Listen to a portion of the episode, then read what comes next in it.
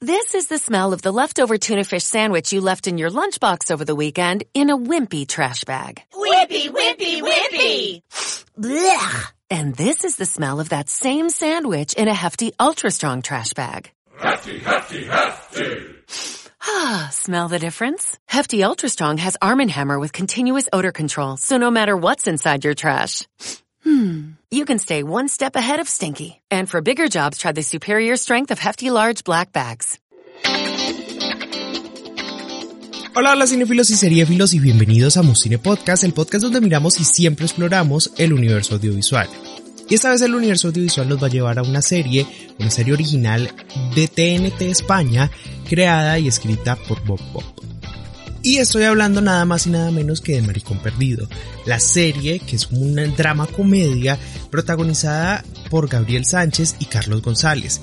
Y hoy tenemos un invitado súper especial porque Carlos González justamente la versión de Bob Bob eh, adulta va a estar con nosotros para contarnos todo cómo fue esa construcción de este personaje, cómo lograron crear todas estas cosas y la verdad cómo hicieron para contar esta historia que es cómica, es muy sentimental, es tan apegada a la vida de Bob Pop y sobre todo es un revolcón de emociones gigante. La verdad que es una cosa interesante. Obviamente se inspiró en varios episodios de su vida y le agregó un poco de ficción a lo largo de toda la serie, pero pues igual es muy muy buena y yo siento que después del éxito que tuvo La Veneno justamente en España y en a nivel mundial que obviamente incluso Carlos González hace parte del elenco de La Veneno, pues van a poder encontrar que este cine y las series queer que hacen en España tienen una importancia tan grande a nivel mundial y sobre todo la importancia que tiene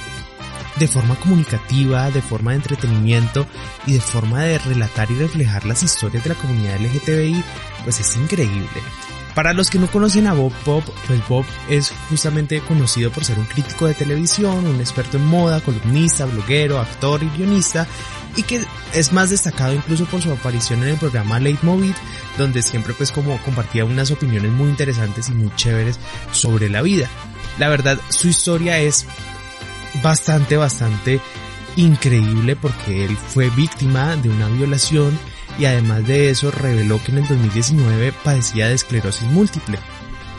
Y durante toda esta serie vamos a ver las miles de cosas que le han pasado a la vida a Bob Pop que pueden ser muy significativas para otras personas, incluso para otras personas queer, que a pesar de que puedan ver que esta es la vida de él, pues pueden sentirse reflejados de cierta manera.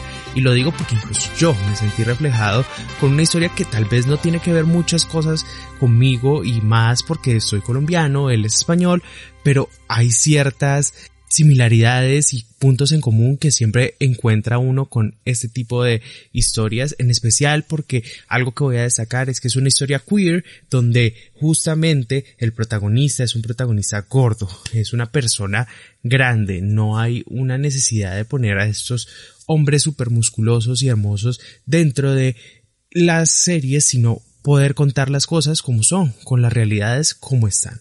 Y la verdad, este es un drama comedia hermosísimo que van a poder disfrutar y que van a poder encontrar un mundo hostil y una búsqueda por esa felicidad y por esa vocación que tiene el protagonista que va a ser muy muy interesante además con unos actores buenísimos y sobre todo con unos personajes muy bien desarrollados como el personaje de la mamá que creo que es uno de los personajes más más bellos dentro de toda esta historia hecho por la increíble Candela Peña pero la verdad no quiero seguir hablando más de esta serie que la verdad está muy buena y ustedes no se la pueden perder en TNT.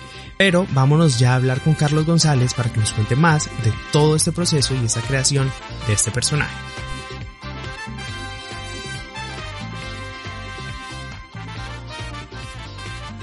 Bueno, pues Carlos, la verdad, yo quiero que me cuentes un poco también de cómo iniciaste tú en el mundo de la actuación, qué fue lo que más te llamó como la atención de decir, hey, quiero ser actor, no quiero ser otra cosa y quiero meterme por este camino? Pues eh, hace muchísimos años, eh, bueno, muchísimos años, ni que fuera un dinosaurio.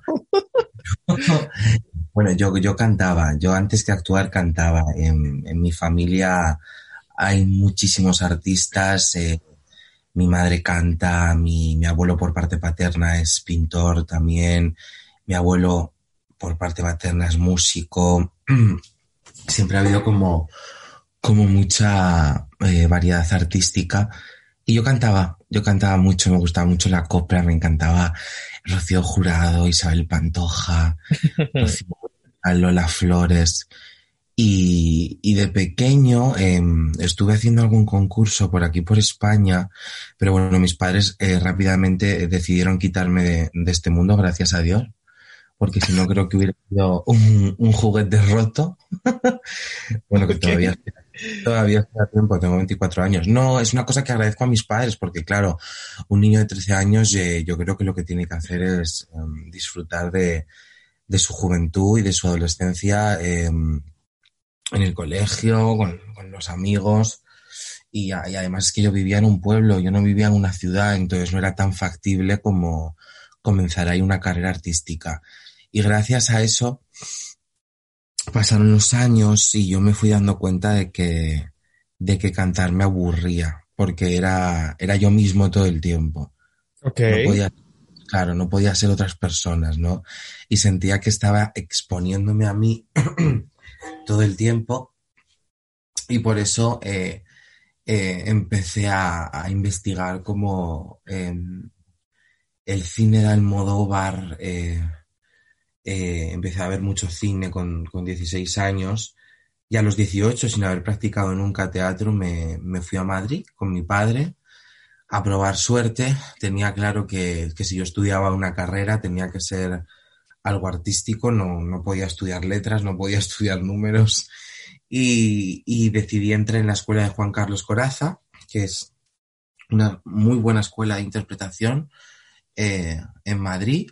Mm, viví cuatro años feliz, rodeado de, de, compañeros y compañeras maravillosos y maravillosas. Eh, y rápidamente eh, la vida me, me, me, metió en la industria del cine, cosa que, que, estoy muy agradecido.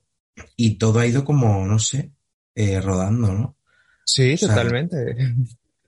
O sea, todo ha ido como así, de una manera muy fácil.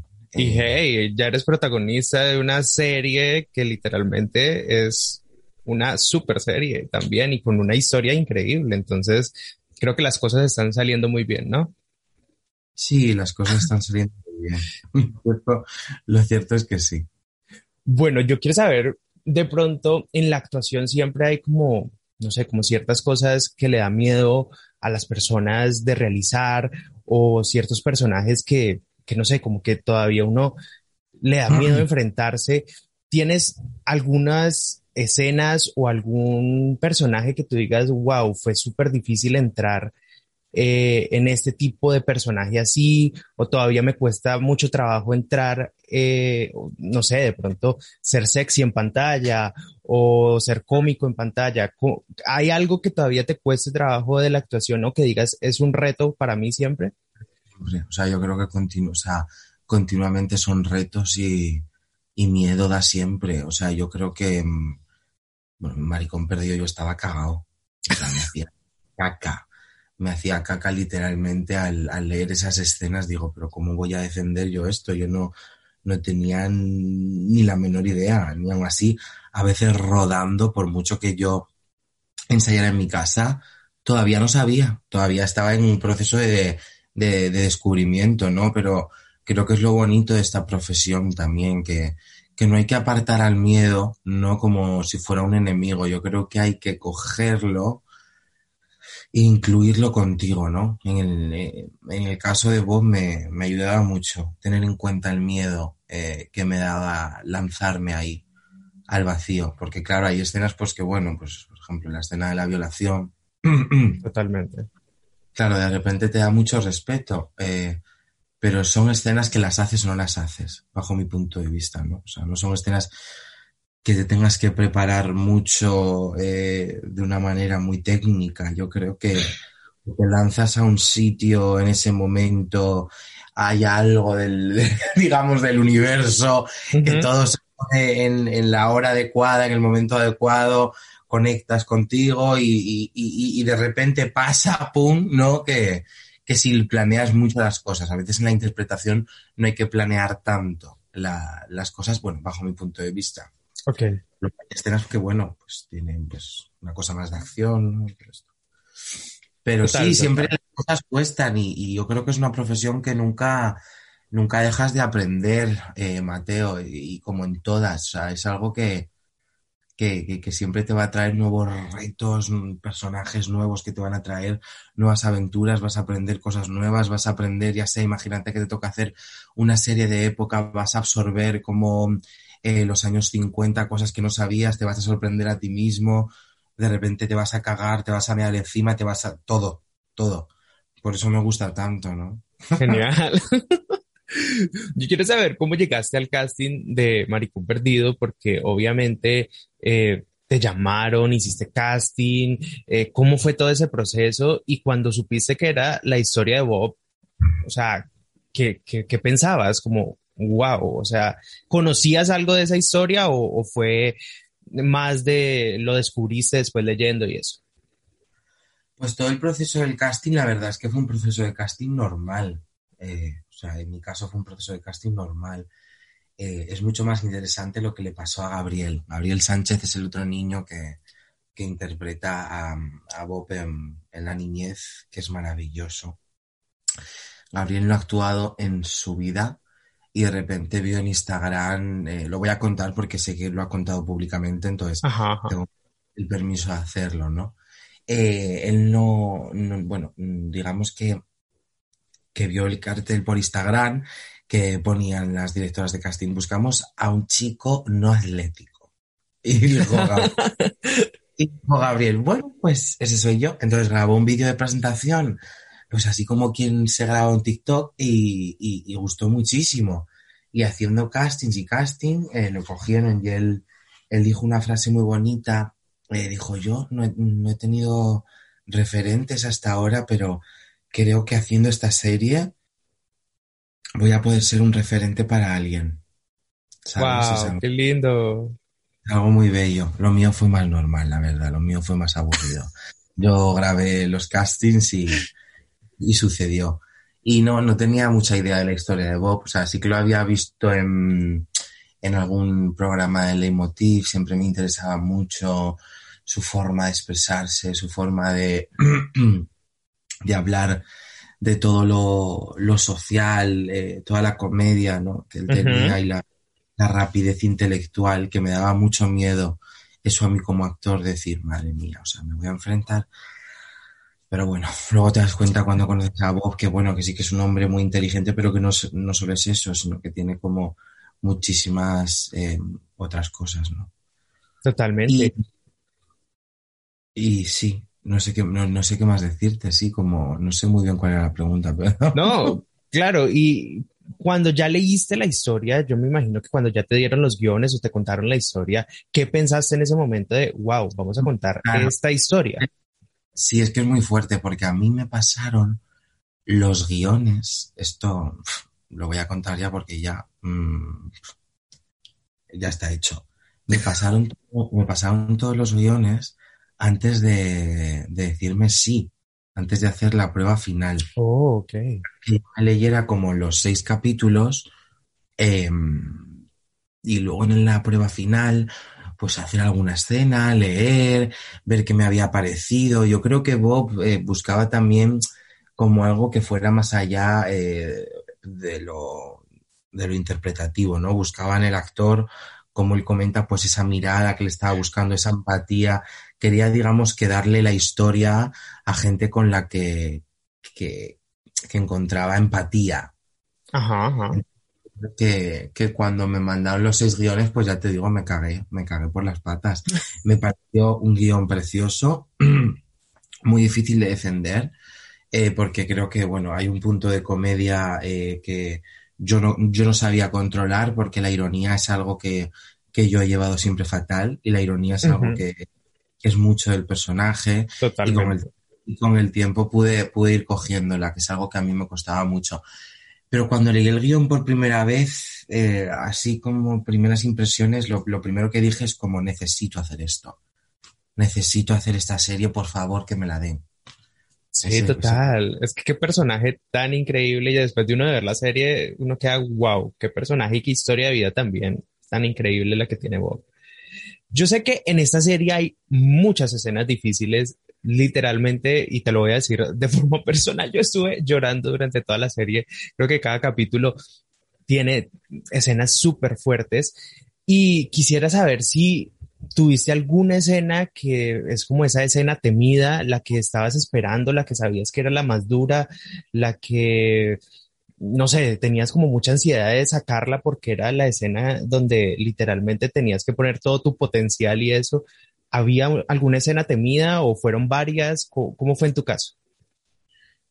Mm. A ver, es que la escena de la violación te mentiría si te diría que no me daba respeto. O sea, no la escena de la violación en sí, sino la de después. La de cuando el personaje está pidiendo ayuda, ¿no? Con esa bolsa de basura. Es, un, es fue la última escena que rodé. ¿Esa fue la última escena? La última escena que rodé. Wow. de la mañana. Imagínate tú, ¿no? O sea, estar toda la serie esperando para rodar eso. Era algo que yo me quería quitar de encima. Pero bueno, Filomena, que vino a Madrid. Tú sabes lo que fue la Filomena, ¿no? En diciembre. Ajá, sí, sí, sí. Vale de la nieve y todo esto, me salvó el culo, digamos, de alguna manera, porque me tenía que rodar esa escena mm, en pelota picada en diciembre y me podía haber muerto. Me daba mucho más respeto y miedo el frío que la propia escena, te lo juro. O sea, yo estaba temblando por el frío porque yo rodé esta serie con un lumbago, porque yo engordé. Yo engordé como unos 15 kilos. Entonces yo rodé esta con un lumbago y estuve tres meses pinchándome para poder ir a trabajar. Que una de las cosas más curiosas es que cuando actuaba me dejaba de doler. Era algo como mágico. Entonces tenía más miedo por mi espalda que por la propia escena. Eh, pero así una escena que me diera así como... Mmm, bueno, pues siempre tienes pudor y bueno, la primera vez que iba a hacer escenas así como de cama, pero luego de repente, pues cuando me presentaron a Ramón Buyol, que es el actor que hace Miguel en el capítulo 5, eh, pues bueno, mm, se me fueron todos los miedos, me dieron las ganas de besarle, achucharle y, y de hacer con él todas las escenas del mundo. Entonces, ya rápidamente pierdes el miedo. Total, totalmente. Sí, puede ser que una de las escenas que más me quería quitar de encima eran esas, las de la violación. Tengo que decir que luego las disfruté mucho. Las disfruté mucho porque me, eso que te comentaba antes, de repente, ¿no? Aparece como mm, algo en, en, ese momento. Además, me acuerdo que la rodamos en una toma. La, de la, bolsa de, la de la bolsa de basura la rodamos en una toma que yo me acuerdo que salí corriendo eh, y les decía, no cortéis, no cortéis porque yo ya estaba como mm, metido en la vaina, entonces yo les decía, no cortéis, ¿sabes? Les chillaba y les decía, esperar un momento. Y, y volví, a hacer, volví, a hacer, el Parlamento como dos veces o así y ya pues eh, la, la, dejamos ahí. Son cosas que, que, tampoco hace falta repetirlas mucho, ¿no?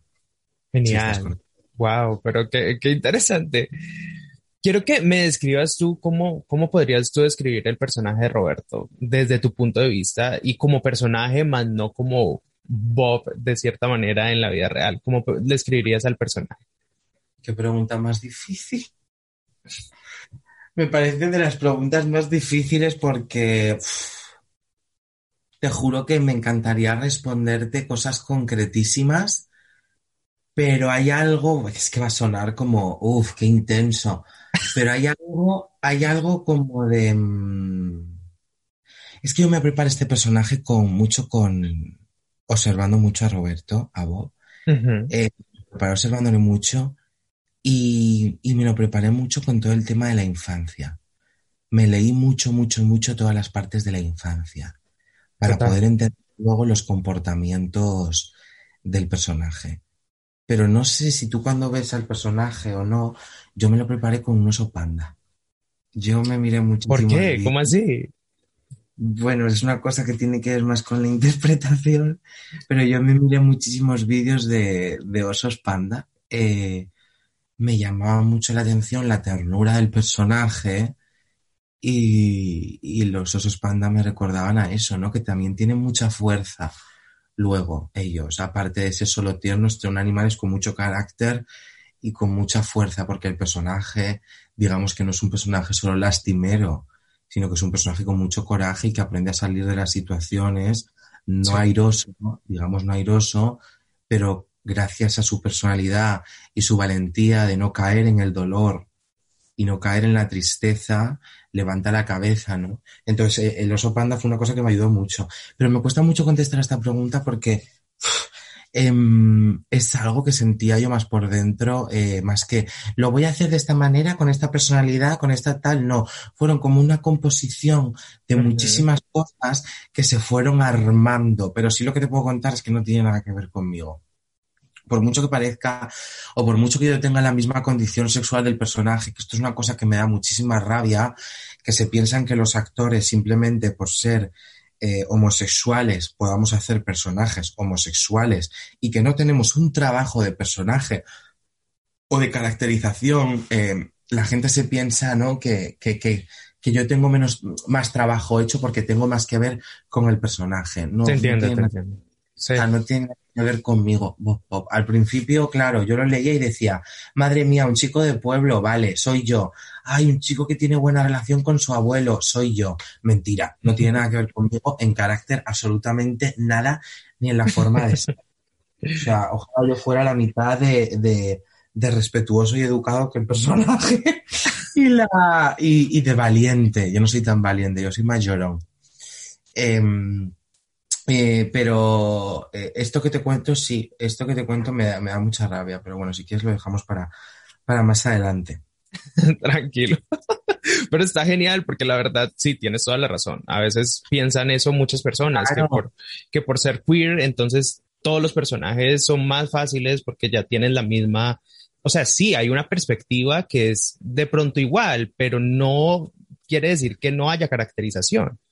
Pero yo creo que es que no tiene tanto que ver con la homofobia, tiene más que ver con la plumofobia que hay hoy en día. O sea, yo aspiro o lucho dentro de esta carrera eh, con toda humildad, de verdad, porque acabo de entrar y no quiero que esta entrevista sea aburrida, porque... Entonces, eh, aspiro a, de verdad, a que me miren como creador, que no me miren como Carlos González, que por cierto yo me llamo Carlos González, por si no lo sabéis. Entonces, que me, que me claro que lo sabemos. Que me miren como creador, que sí. no me miren por, por, quien yo me acuesto en la cama o por mi, o por mi forma de ser. Totalmente. Porque yo lo que voy a hacer es esconder mi forma de ser, dejar de pintarme las uñas o dejar de vestirme de la manera que a mí me apetezca por miedo a que me den ciertos personajes. Entonces yo confío, confío eh, y tengo fe en que la industria eh, va a poder darme la oportunidad, darnos la oportunidad de vernos como actores y actrices, porque al fin y al cabo hacemos personajes, Totalmente. no hacemos nosotros mismos. Entonces esto es algo que, ¿sabes? Quiero defenderlo. Total, totalmente. Hay algo que a mí me parece que debe ser mucho más difícil a la hora de actuar y es encarnar una persona real. O sea, estás haciendo un personaje que de todas formas incluso está vivo. Entonces, peor aún, porque cuando uno por lo menos hace una persona de la vida real, pero la persona está muerta, pues como que tiene que lidiar con menos dificultades de, ¿será que lo estoy haciendo bien o no? Pero estaba vivo, estaba ahí en el set contigo también. ¿Cómo fue esa dinámica? En el set, qué te decía Bob para poder crear el personaje. Eh, era difícil para ti como sentir, wow, me está viendo y yo lo estoy interpretando a él. ¿Qué es esto? Mm, bueno, pues sí, en algún momento sí, en algún momento eh, daba respeto, pero que el momento en, en, en, el que, en el que tú coges eso como una oportunidad, el tener a Bob ahí, y no, no, lo ves como algo... mm, Es que Bob no juzga, ¿entiendes? Bob no juzga, Bob, Bob, aporta, Bob ayuda. Entonces, si tú ves que él te está dando la mano y tú quieres cogerla, es algo mucho más fácil, no es algo mucho más difícil. Es cierto que a mí me daba miedo, pues de repente decir, coño, no me voy a parecer a él, porque claro, lo estoy viendo y yo no tengo los mismos gestos que él, tal, pero bueno, para eso soy actor y tengo que hacer un personaje. Entonces yo era muy pesado. Yo le hacía como miles de preguntas. Yo le preguntaba que se fijaba en los hombres, eh, físicamente, personalmente, música, libros, eh, eh, qué hacía con, con mi edad. Eh, yo le preguntaba como mucho más allá, como preguntas más cotidianas del día a día, Ajá. que era lo que necesitaba para poder em, em, entrar más y descubrir al personaje. O sea, hasta que desayunas. O sea, son tonterías. ¿Cómo es tu cuarto? ¿Cómo es tu cuarto? ¿No? O sea, a mí algo que me ayuda mucho a construir a los personajes es fijarme en cómo es la, la habitación de la persona a la que estoy interpretando. No es lo mismo que la pared esté blanca a que la pared esté negra. ¿Sabes lo que te quiero decir? Sí, sí, sí. Total. Entonces yo, yo le hacía como muchísimas preguntas y era muy pesado. A veces sentía que le agobiaba, le agobiaba un poco al pobre, pero bueno, él siempre nos, ha- nos ayudaba mucho y, y estaba dispuesto a, a todo con nosotros. Y también lo bonito de todo esto es que no se hizo, mm, no se hizo un trabajo de, de imitación pura y dura, sino que se creó un personaje a- eh, mirando más desde, mm, desde el propio guion, como estaba escrito y de cómo estaba escrito ese personaje, que desde el propio Bob Pop, que yo creo que hubiera sido algo más cliché o algo más, eh, digamos, como cáscara, que lo decimos así como en la interpretación, como cáscara, que ahondar más dentro del, del mismo huevo, ya que te estoy hablando de una cáscara, más que andar dentro del huevo. Entonces nosotros nos gustaba andar pues dentro del huevo, digamos. Total. Bueno, es la forma que a mí también me gusta trabajar y, y para mí como actor es, eh, pues era un regalo trabajar así, ¿no? También de esa forma tan, tan honesta y no de una forma más apretada, digamos. Pero luego sí que bueno, algún gesto que otro, pues cogía de él, todo el tema de las manos, el, todo el tema con la esclerosis, quieras o no, pues las manos, él se, mm, se expresaba de una forma muy concreta, cuando se reía él metía el cuello muy para adentro y, y tenía como cierta risa que, que bueno, que vas cogiendo como cositas pequeñas y cositas sutiles. Pero son detalles geniales para poder armar bien el personaje. Y la verdad, ahí te quiero preguntar justamente con la parte de la esclerosis, porque creo que también son escenas durísimas y, y- y fueron escenas también muy bien hechas. ¿Cómo, cómo hiciste para, pues ya cuando te das cuenta de que el personaje tiene que tener este tipo de condiciones y que tiene que tener entonces una forma, una fisicalidad diferente y toda la cosa? ¿Cómo hiciste para, para crear eso? ¿Consultaste con Bob? ¿Dónde, dónde? Uf, pues es que yo me miré muchísimos documentales de esclerosis, de gente con esclerosis, eh, fui a, eh, observaba mucho a Bob Pop, todo lo que te hablo del, sobre todo el movimiento físico, esto es una cosa más corporal. Pero yo me lo preparé demasiado para lo poco que se hizo. Es verdad que esto es una cosa que a mí me disgustó un poco. A mí me hubiera gustado más ver esa parte del personaje en la que la enfermedad le va descomponiendo físicamente.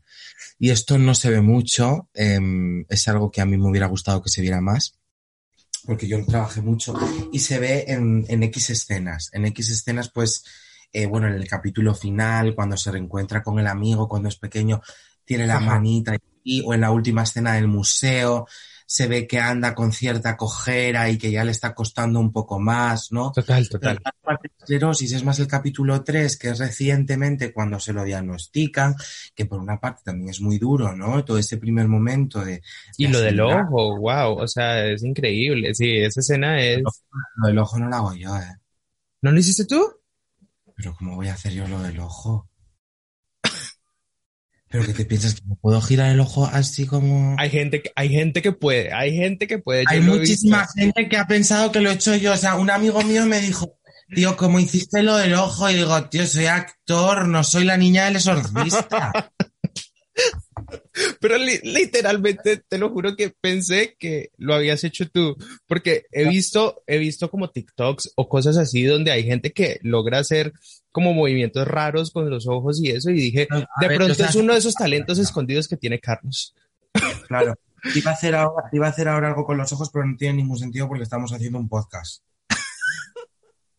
Entonces nadie, nadie va a ver. Pero mira, yo te lo hago y que se lo imaginen, pero a mí, a mí me gusta hacer como así, como el ojo pipa.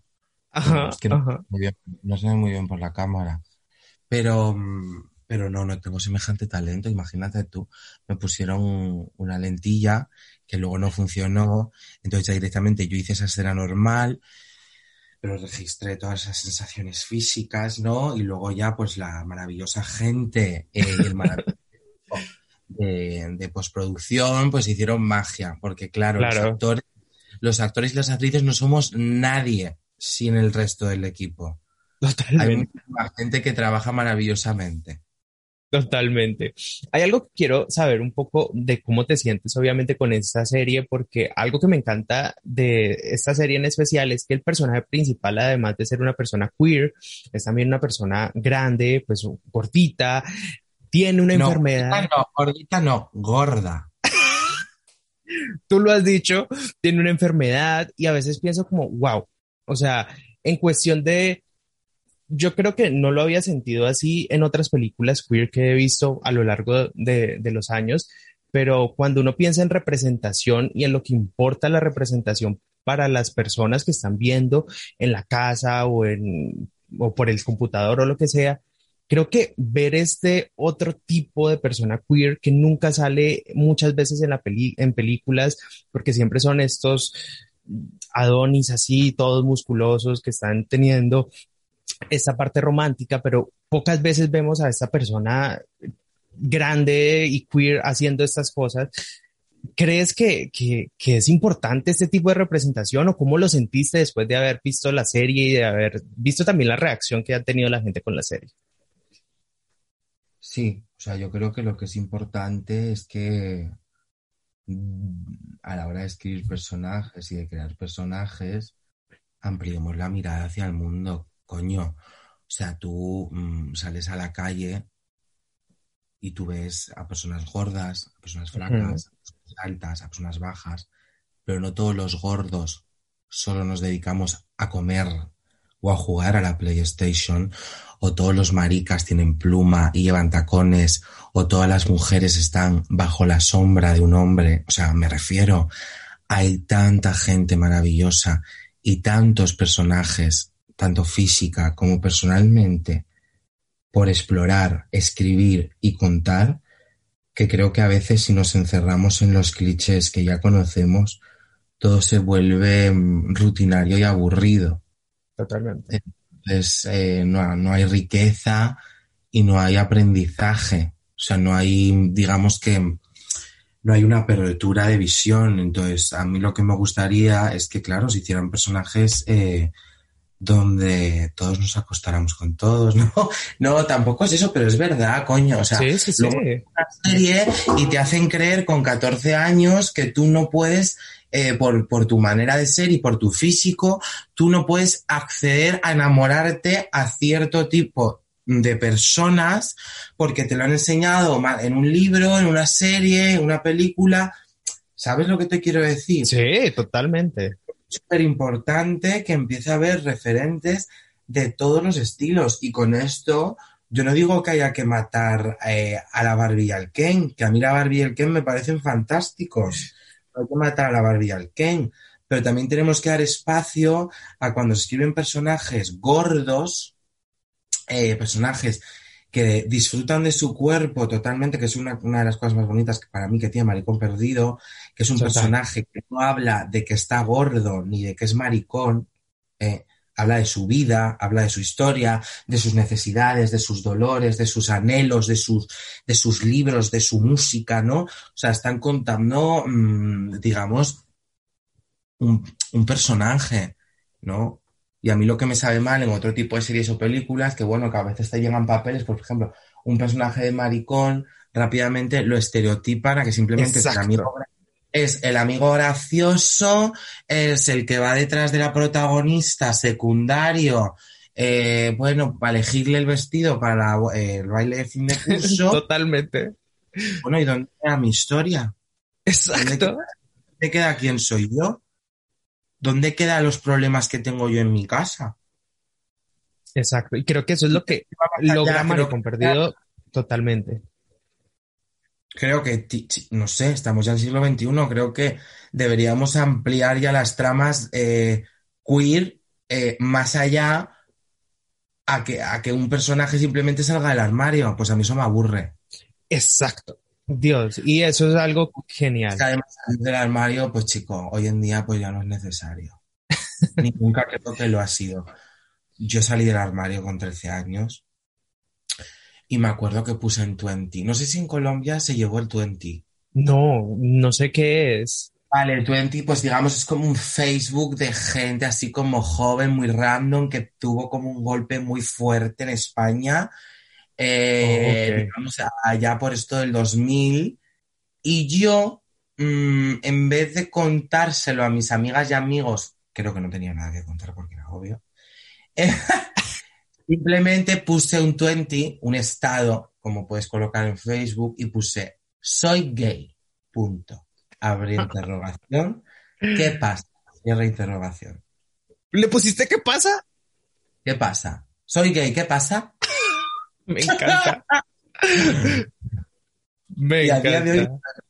Y a día de hoy me arrepiento porque digo, bueno, pues por en qué momento, bueno, da igual, tenía 13 años y bueno, de todo se aprende, ¿no? Pero sí, necesitamos tramas donde los personajes, eh, de, de- o sea, donde los personajes eh, vaya todo mucho más allá de la condición sexual. Yeah. Queremos ver tramas donde haya mujeres, hombres transexuales, donde no se tenga que dar la explicación en qué momento hicieron su cambio de transición. Da igual, coño, son hombres y son mujeres igual que todo el mundo. Entonces tenemos que aprender esto, tenemos que ver a mujeres transexuales haciendo de abogadas, de madres, de médicas, a hombres transexuales. Tenemos que ver actores mariquitas haciendo, mm, ya no te hablo de, hombra- de hom- de hombretones, que también, sino mm, otro tipo de personajes como mucho más interesantes. Abrir la mirada al mundo y a lo cotidiano, que yo creo que ahí podemos encontrar cosas muy interesantes. Totalmente, me parece genial y por eso te digo que esta serie, por lo menos para mí, ha sido increíble exactamente por eso. Bueno, y tú también has estado en otra serie que literalmente ha sido icónica y que ha recorrido el mundo. Y- a tu piel. Totalmente. Y pues que literalmente ha recorrido el mundo porque todo el mundo habla de esta serie y todo el mundo, o sea, los, incluso los anglosajones hablan de esta serie y les ha encantado y uno es como, wow, en Estados Unidos vieron esta serie, increíble.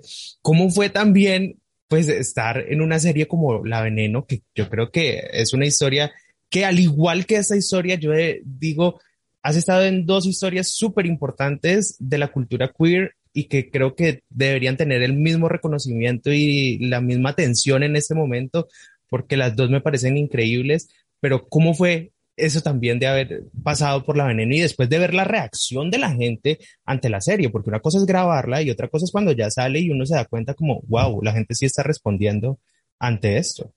Bueno, es que los Javis, tío, los Javis son maravillosos. Dos personas que trabajan desde el corazón y con una inteligencia eh, mm, que no sé, o sea, de repente son como dos marcianos, yo creo que, que han traído aquí al, ¿no? Eh, pues para mí, imagínate, joder, pues de repente me llaman y me dicen que voy a hacer un, una serie eh, con los Javis, que voy a tener un personaje precioso, que es un personaje que voy a recordar toda mi vida, porque es un personaje para mí que creo que es súper importante en la trama de Cristina, eh, que es ese amigo, ¿no? Esa Sí. figura de amigo le ayuda, digamos, como a, meterse más en la noche LGTB, todo esto. Pues imagínate, es que yo lo disfruté muchísimo, yo re- me reí muchísimo. Pero creo que la anécdota más bonita de todo esto es que, mira, cuando yo mm, tuve 18 años, eh, que te lo he contado antes, yo estaba buscando una escuela de interpretación. Ajá. Entonces, Jedet, Jedet, ¿tú sabes quién es Jedet? La que interpreta a, a Cristina la Ah, sí, Veneno. sí, sí, sí, sí, eh, ajá. Eh, la, la primera de todas las venenos. La Sí, veneno sí, más joven, una de las venenos más joven, no, que luego están los otros dos niños. Bueno, con la que tengo yo la trama, con la que tengo yo toda la trama, eh, Jedet, yo la seguía en Instagram por aquel entonces, cuando yo vivía en mi pueblo y era un mamarracho. Pues yo veía a Jedet, Jedet tampoco tenía eh, casi seguidores, pero yo me acuerdo que le hablé porque la veía yo, que estaba estudiando en una escuela de interpretación y yo le dije, oye, Yede, tal, me interesa esto. Y ella me lo contó todo muy bien. Entonces yo me fui a estudiar a su escuela de interpretación. Y luego la vida, la vida es tan bonita que pasaron los años y nos juntó haciendo este proyecto como mejores amigos.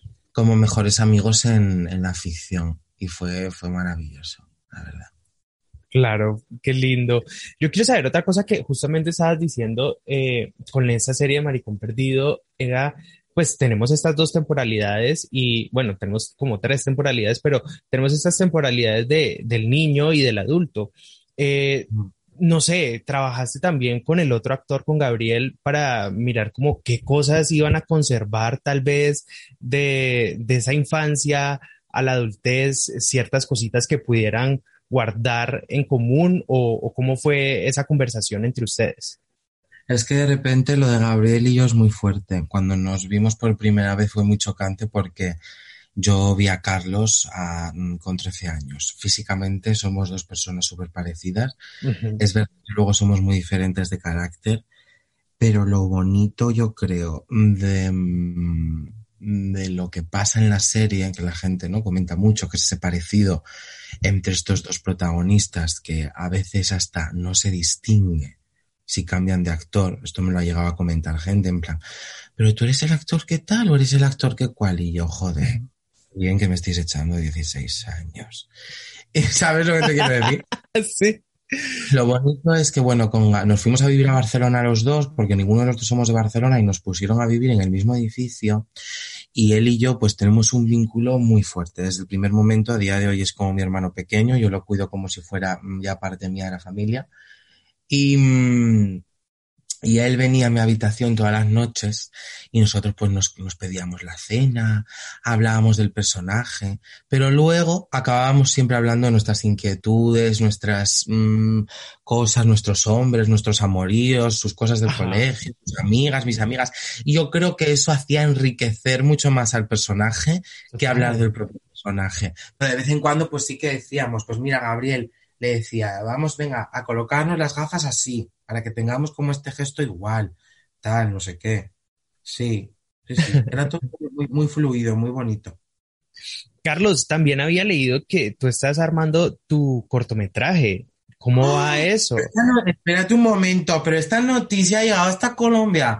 No me lo puedo creer. No me lo puedo creer. No, no, ya haya, haya, llegado hasta Colombia. Yo hago el acento con todo el respeto del mundo. ¿eh? Yo sé que no, no sé, no sé si me sale bien o me sale mal, pero, pero yo hago todo el acento este con todo el disfrute como el actor que soy. No lo hago desde un lugar absolutamente eh, cómico, sino que disfruto haciendo vuestro acento que me parece bien rico. Tranquilo, tranquilo y está genial. Yo sé exactamente de qué región es ese acento, entonces sí me da un poco de risa porque entiendo de, de qué región piensan los españoles que hablamos todos los colombianos. ¿De qué región está haciendo el acento? Eh, de Medellín, eres muy paisa. Ay, ese, ese, el acento de paisa es el que me gusta a mí. Exacto, eso es un acento de paisa. Yo, yo soy más del sur, entonces eh, tengo un acento no. totalmente diferente al, al, de los paisas, que, que sí es. Ah, vale, vale. Pues que me, me cambian los paisas. Mm. los directores paisas y me están escuchando desde acá. Bueno, qué fuerte que haya llegado hasta Colombia la noticia del cortometraje. Maldito cortometraje. ¿Qué pasa? Yo no puedo estar quieto, Mateo. Yo no puedo estar quieto. Entonces, ahora estamos en un momento de verano, bueno, tal. Entonces, creativamente, pues yo hace mucho tiempo que quería contar una historia, entonces me gusta escribir, bla, bla, bla, bla. Eh, y tengo a un padre maravilloso que me está ayudando a, a, producirlo, que va a ser una cosa como muy pequeñita y una cosa muy sutil. Y bueno, yo creo que va a gustar. O sea, no lo sé, lo vamos a grabar en octubre, pero es una historia eh, que, que, nace de una experiencia mía personal eh, con un taxista. Es la historia personal con un taxista. Y, y quiero hablar, eh, quiero hablar de cómo yo, de cómo Carlos, ha conocido el sexo eh, durante su vida, que no ha sido, digamos, la forma más mmm, bonita ni la forma más adecuada. Ok. Y quiero hablar de eso, quiero hablar de mi relación con, con el sexo y con los hombres. Genial. En, en, un corto que sucede todo en la misma noche, es algo como muy cómico, muy rápido, a la vez muy, como muy dramático, así que ya, ya te contaré cuando cuando todo esté montado y, Total. y si quieres volvemos a hablar de ello, porque todavía está todo muy en el, eh, se está cocinando, digamos. Estamos ahí con reuniones y todo eso, pero bueno. Pero qué cool, pero qué cool. Y la verdad, justamente con eso te quería preguntar que la verdad que cuando uno ve el cine español y obviamente ve el cine queer español, pues la verdad para mí es uno de los mejores del mundo. Y tal vez en España estas temáticas son muy abiertas y, pues son muy importantes también y pues personajes como Almodóvar que llevan años contando estas historias pues son súper reconocidos en todo el mundo también. Pero cuando uno ve casos como los que han sucedido en España últimamente, como el caso de Samuel, es cuando uno dice que estas series y estas películas siguen siendo importantes y estas historias siguen siendo importantes contarlas todo el tiempo. ¿Tú cómo sientes que ese cine queer español, eh, o sea, sientes que hay mucha importancia, por ejemplo, en historias como Maricón Perdido, como el cortometraje que vas a hacer, para seguir reflejando esas historias de las personas queer y que, digamos que las el resto de gente pueda conocer más de ese mundo que no están de pronto familiarizados o acostumbrados a ver y, puedan ser, no sé, más tolerantes, más respetuosos con, con el resto de personas y que no tengamos más casos como el de Samuel? Creo que lo necesario es contar historias. Da igual la condición sexual del personaje cuando algo se cuenta realmente desde el corazón, desde las ganas y brota desde la necesidad absoluta de contarlo. Ahí es cuando yo creo que impacta a la gente. Si tú quieres contar algo de una manera forzada, eh, digamos, LGTBI, esto que hemos hablado antes, de salud del armario, no sé qué, no sé cuántos, tal, eso no va a entrar al público. Y eso no va a hacer que el público pueda empatizar con este tipo de personajes. Que yo no diría que son ni queer ni no queer, o sea, me refiero. Yo es que tengo la esperanza de que llegue el día en que dejemos de clasificar y poner etiquetas absolutamente a nada. Yo tengo la esperanza de que contemos historias por el placer de contarlas Em, y que sí, que como puede ser otra historia heterosexual, una historia LGTB, tal, pero sin etiquetas pueda impactar en el público. Desgraciadamente, sí que es necesario seguir contando estas historias, porque sigue pasando. Entonces, es algo que sigue pasando. Estamos saliendo a las calles y nos están matando. Sigue pasando, Mateo es necesario y, me vuelvo a, repetir, pero es necesario que se cuenten de verdad. Te entiendo. ¿Me entiendes lo que te quiero decir, Mateo? Totalmente. lo que te quiero decir cuando tenemos que romper con clichés, estereotipos, etiquetas. Y yo creo que es una de las cosas que hace a Maricón Perdido funcional, que no da explicaciones de por qué un gordo se acuesta con un chico flaco o porque un chico flaco se acuesta con un chico gordo. ¿Sabes lo que te quiero decir? Sí. Entonces yo creo que es ahí cuando de repente el público empatiza, pero me parece a mí que cuesta mucho empatizar, ¿eh? Cuentes lo que cuentes, hay gente que no quiere empatizar absolutamente nada ni con nada. Entonces, eh, bueno, tenemos que seguir nuestro camino, tenemos que seguir luchando y por mucho que haya pasado esto, yo creo que mm, a Samuel le encantaría que, que nosotros eh, siguiéramos siendo eh, como somos y que no nos tengamos que esconder en el closet, como decís vosotros, y que no nos tengamos que esconder bajo, bajo ninguna roca ni detrás de una pared por miedo a nada ni a nadie. Así que creo que es importante que, que hacemos la voz y que, y que gritemos ahora más que nunca. Porque, bueno, no sé si lo viviremos nosotros, yo creo que nosotros nos, nos moriremos ya, Mateo, pero nuestros mm, hijos, si tenemos hijos, bisnietos o descendientes de amigos, de amigos de amigos, estaría muy bien que vivieran en un mundo fuera de, mm, de políticas, fuera de, eh, bueno, no me quiero meter en tema política, ¿no? Pero que viviera en un mundo libre donde todo el mundo tuviera el permiso de estar, que ya es mínimo. Es verdad. El estar ya es mucho. Entonces, que nos dejen estar. Simplemente que nos dejen estar. Me da igual si me hablas o no me hablas, si me miras o no me miras, pero déjame estar, porque yo tengo el mismo derecho a estar que tú. Es verdad. Totalmente cierto. Y quiero terminar con esta pregunta que siempre le hago a todos los actores y es, ¿viste la serie?